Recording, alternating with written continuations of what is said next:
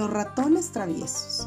Tres hermanos ratones jugaban alegremente cerca de la cocina y a la hora de la comida lograron darse cuenta que salía un delicioso aroma de ella, así que decidieron entrar cuidadosamente y treparon por el mantel hasta llegar a la cima de la mesa.